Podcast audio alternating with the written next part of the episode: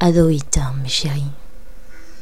J'ai beaucoup aimé François Bayrou qui nous a présenté la création de son mouvement démocrate et qui s'est cru bon de rajouter ce mouvement démocrate tous les journalistes et les gens du milieu euh, appellent déjà le modem. C'est le modem que ça va s'appeler. Je répète, c'est le modem que déjà tout le monde l'appelle. Attention, vous avez tous bien entendu le modem, modem, modem, modem. Bien non, François Bayrou. Personne n'avait encore pensé à raccourcir le mouvement démocrate en modem. D'une part parce que tout le monde était encore en train de se bidonner du fameux PD, le Parti démocrate. Et d'autre part parce que en politique, on a l'habitude de raccourcir le nom du parti politique aux seules initiales.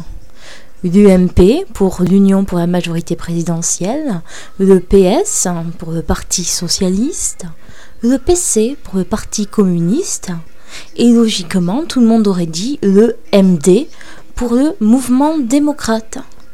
Mais non, François Bayrou, il n'y avait que toi pour décider que le mouvement démocrate se ferait surnommer le Modem. C'était de la très bonne communication basée sur un mensonge. Et les mensonges, j'ai envie de dire, c'est pas bien.